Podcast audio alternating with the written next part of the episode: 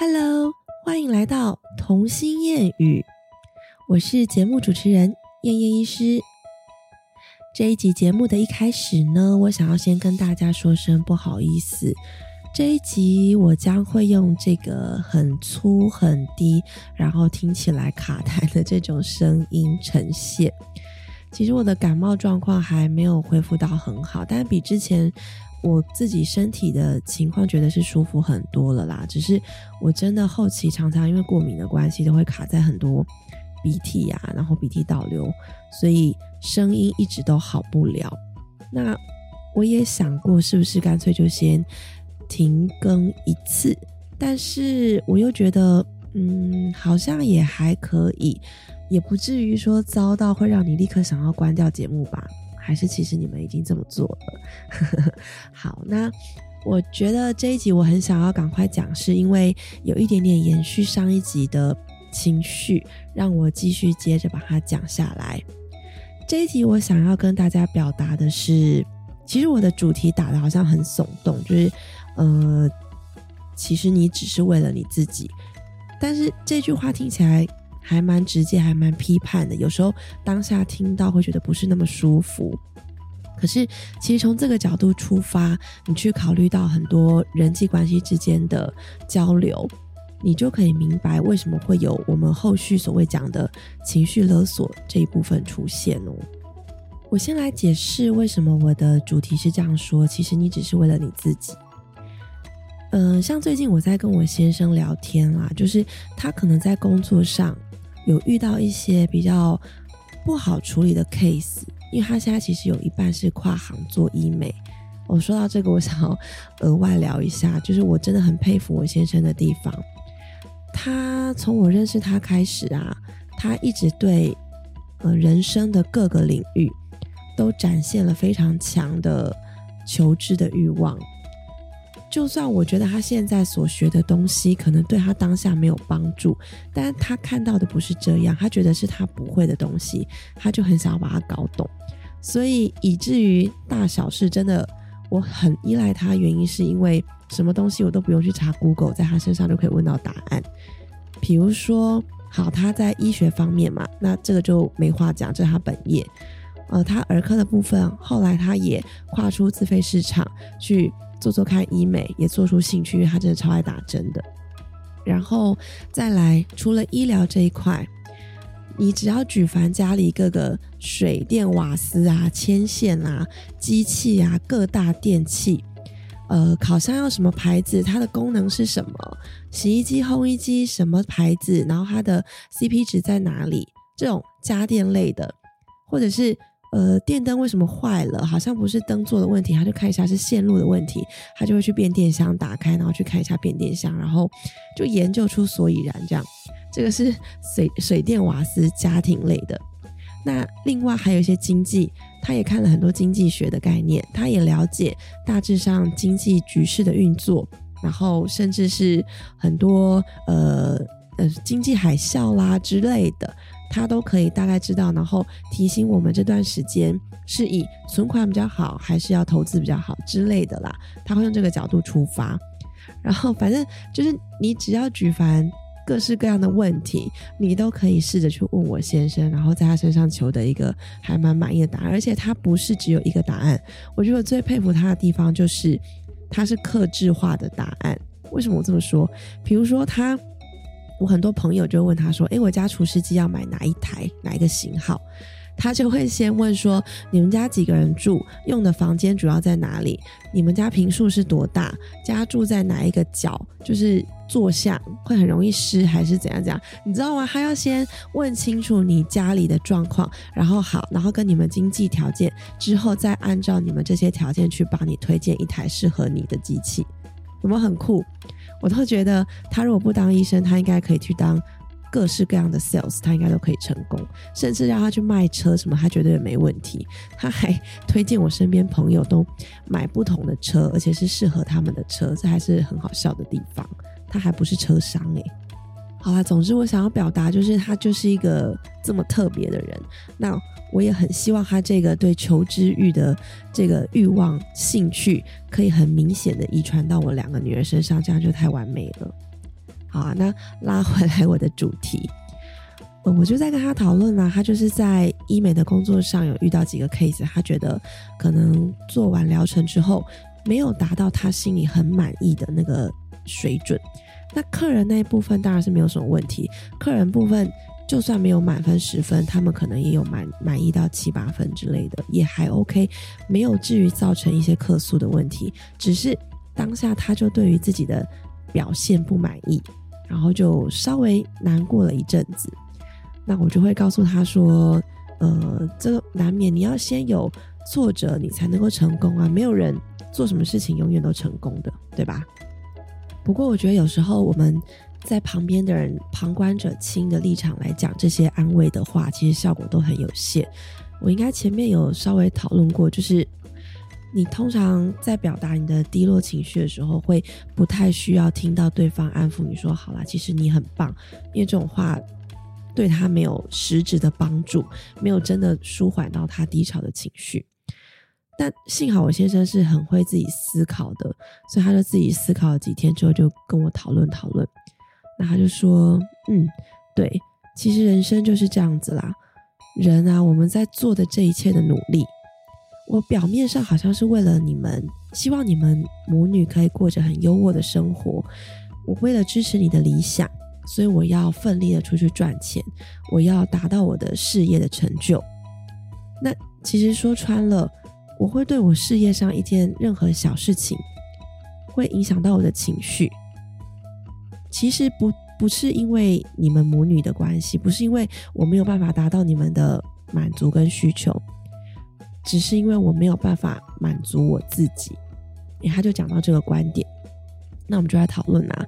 的确啦，人的一生呢，就像神学，很多人都会讲，就是很多书本都有在讲到这个理论。我们每一个人的个体都是神这个主神的其中一个部分，所以主神他其实身上是拥有各式各样的特质，他可能挑了其中一个特质，把它挑出来，然后塑造成你这个人的出世。所以我是带着这个神的其中一个特质来到这个世界上，我想要去体验其他不同的特质，我想要去体验我这个特质所没有拥有的人生。所以我来到这个世界上，那我来到这个世界上，就像我们之前讲的，有一个灵魂的讨论室嘛，他就会安排了很多人跟你相遇，然后安排了很多事件发生在你身上。那我会遇到这些挫折，当然也是因为我觉得我这一方面不足，所以我要从这个挫折身上看出我所缺乏的，然后再从这个地方站起来，这样子。我才真的是往前进、成长了一步。你这个是一个非常、非常、非常正向的思想啦，因为他也是有在念一些神学的书，所以他常常可以把自己的思想拉回来。只是中间还是要度过那低潮那几天。就像我讲的，我们还是要去拥抱我们负面的情绪，拥抱我们低落的情绪，去承接它，然后处理它。这样子你才有办法转一个角度，换位思考嘛。不然你说。换位思考哪有那么容易？没那么容易啊！你要先接纳自己，才有办法去换位思考嘛。那所以他就讲到了，问我说，他觉得我的人生呢，我的人生的努力目标是为了什么？当我听到这个问题，我脑袋里面第一个蹦出来的想法，绝对没有其他，就是我要好好的教育我的两个小孩，我要用我自己的理想，用我自己的理念。就像我先生说，我已经在创造一套我自己的教养学。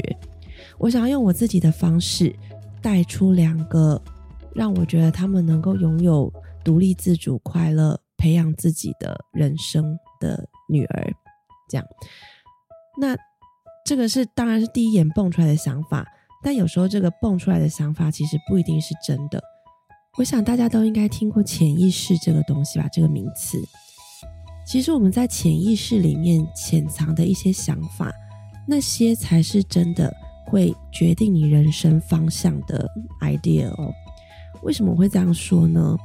其实当我想到我呃第一个想法就是我刚才讲蹦出来，就是我要当一个把他们教养好的妈妈，就是我要辅助他们的人生。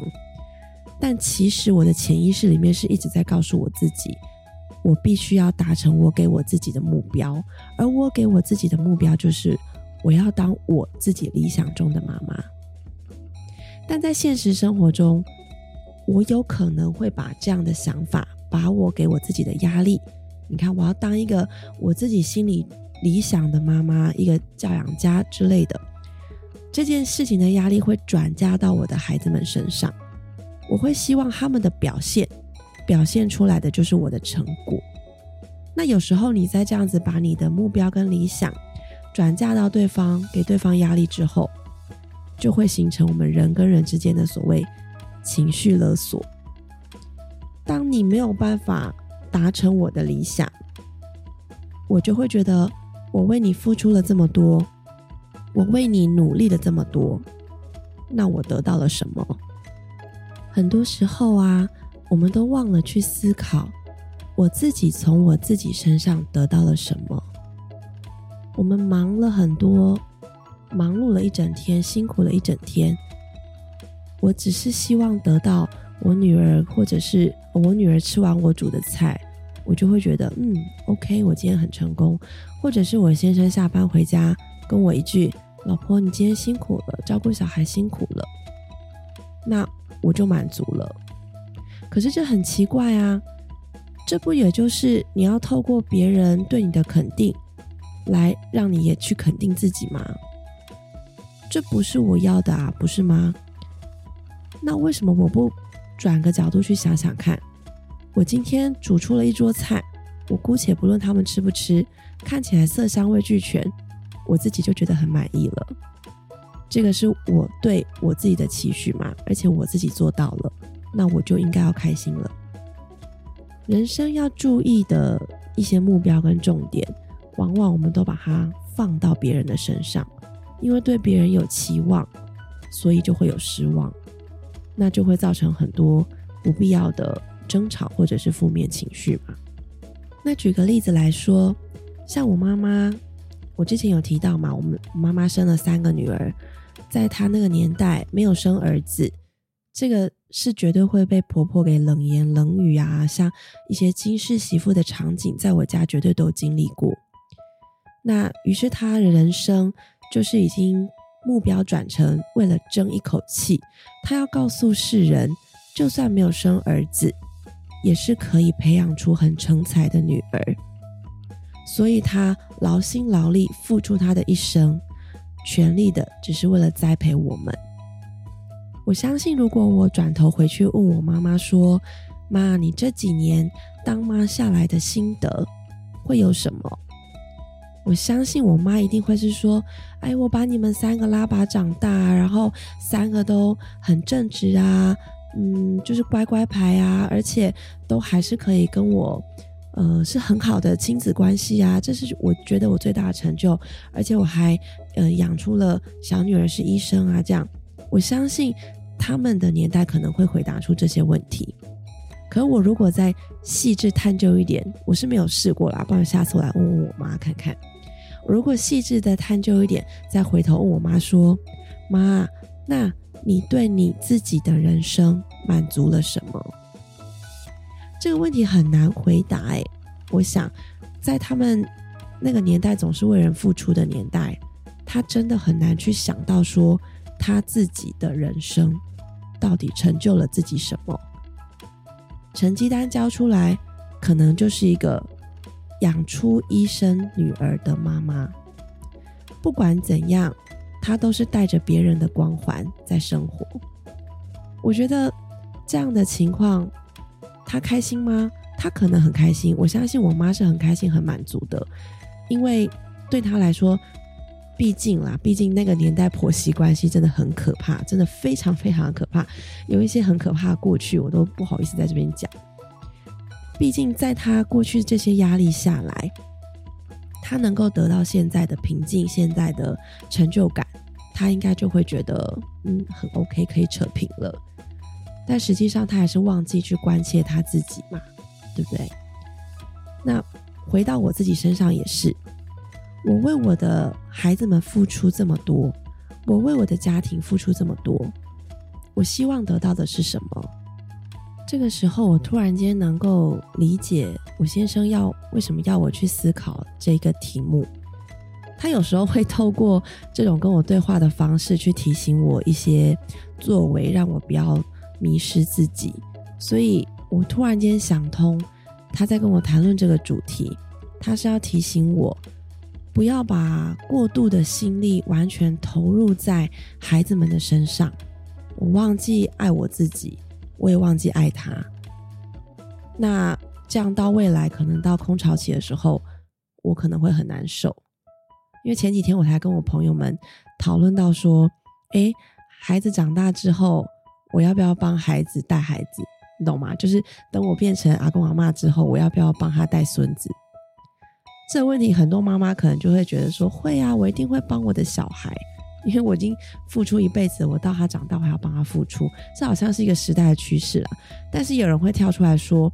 我绝对不会帮他带小孩，因为等到那时候我想要过我的老年生活，我要去环游世界或什么的，这个就是比较站在自己的立场出发，所以我觉得这样也很好，因为我真的有一点不想到，可能他们已经长大离家了，我却还要再劳心劳力一直担心他们，我还是要过我自己的人生。那我想我先生应该是要提醒我。注意这一些想法，是因为可以避免未来我给他们造成一些情绪压呃情绪勒索的压力。听众们，你们听到这里，可以稍微回想一下，如果在你们的人生中会讲出了以下几个例子的例句的话，你们可能就要开始小心，你们也开始对对方有一点情绪勒索的状况出现喽。比如说，例句一。我为了孩子，我都已经下班后赶回家接他们回家，赶快煮饭，煮了这一桌这么辛苦，然后我只是叫你帮我收个碗，你也不愿意，这样错了吗？这一种的问句形式啊，就要特别小心，因为你的利益前提已经是我都在为你们做付出，那你们给我的回报是什么？所以这个是要很小心哦。好，再来。例句二：妈妈都已经为了你找这么贵的补习老师，找这么贵的补习班，结果呢？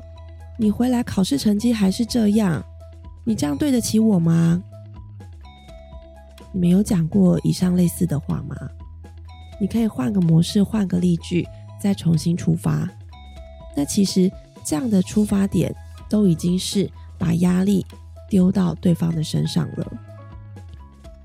我常常跟朋友们说，之前很红的那个剧啊，那本书《你的孩子不是你的孩子》，我们现在为他们做的再多，我们的付出还是要有本位的，是我们愿意这样做的。他们只是诞生在我们的家庭，是我们希望让他接受我们的教育。至于他未来要怎么长，那又是另当别论了。所以，这真的是很难的议题耶，对不对？哇，我觉得今天这一集好闷，好闷哦！我自己在讲的时候都觉得越来越沉重，感觉肩膀很硬。我也很常迷失自己，忘记自己到底是为了什么而活。所以我常常会要求太多，要求我的先生要做到什么事情，要求我的小孩要做到什么事情。可是，如果这样子的话，他们不都是活在我的压力之下吗？超可怜的只是孩子还小，他们还没有办法跟我反应，对不对？其实我有听过我身边有一些朋友的故事，就是妈妈让孩子去学了超多超多的才艺，那孩子都可能年纪也还小，学龄学龄前的年纪，所以不知道怎么表达，但可能就是说我不喜欢，或者是不想练。学了一些乐器啊，提小提琴啊、大提琴啊、钢琴啊之类的，我都听过。然后，可是孩子玩了一阵子腻了，他可能真的没兴趣，他就不想练了。那就会造成亲子之间的纠纷。甚至我还有听到小故事，是孩子不知道怎么样拒绝妈妈，所以硬着头皮去继续上课，但实际上他也没有办法再进步了。甚至他会转身找其他的长辈求救。就说我真的很不想上这些了，可以吗？对啊，你知道这有时候就是我们很期待孩子可以做到的事情，结果反而变成孩子的压力，很奇怪吧？好啦，我这一集其实主要的大意是希望大家可以想一想，有时候到人生的一个阶段啊，尤其差不多三十四十岁左右，是你人生要开始去追寻你人生目标的一个起点了。你不能再像二十几岁那样永远充满了冲劲，然后觉得说啊，我还有无限的未来可以继续发展，我就埋头苦干就对了。我觉得三十岁、四十岁好像是真的一个。所谓的中年危机的时候，哎，你会停下你的脚步，开始开始去思考你的人生，开始思考你过去的意义在哪里。这是一件蛮有趣的事情。那这一整集其实只是希望大家想想，你们的人生目标还是都要为了你们自己，以你们自己的立场出发，这样子你们才能获得成就感，也才不会。造成两代之间的一些沟通压力，好吧？那我这一集就先啰嗦到这里啦。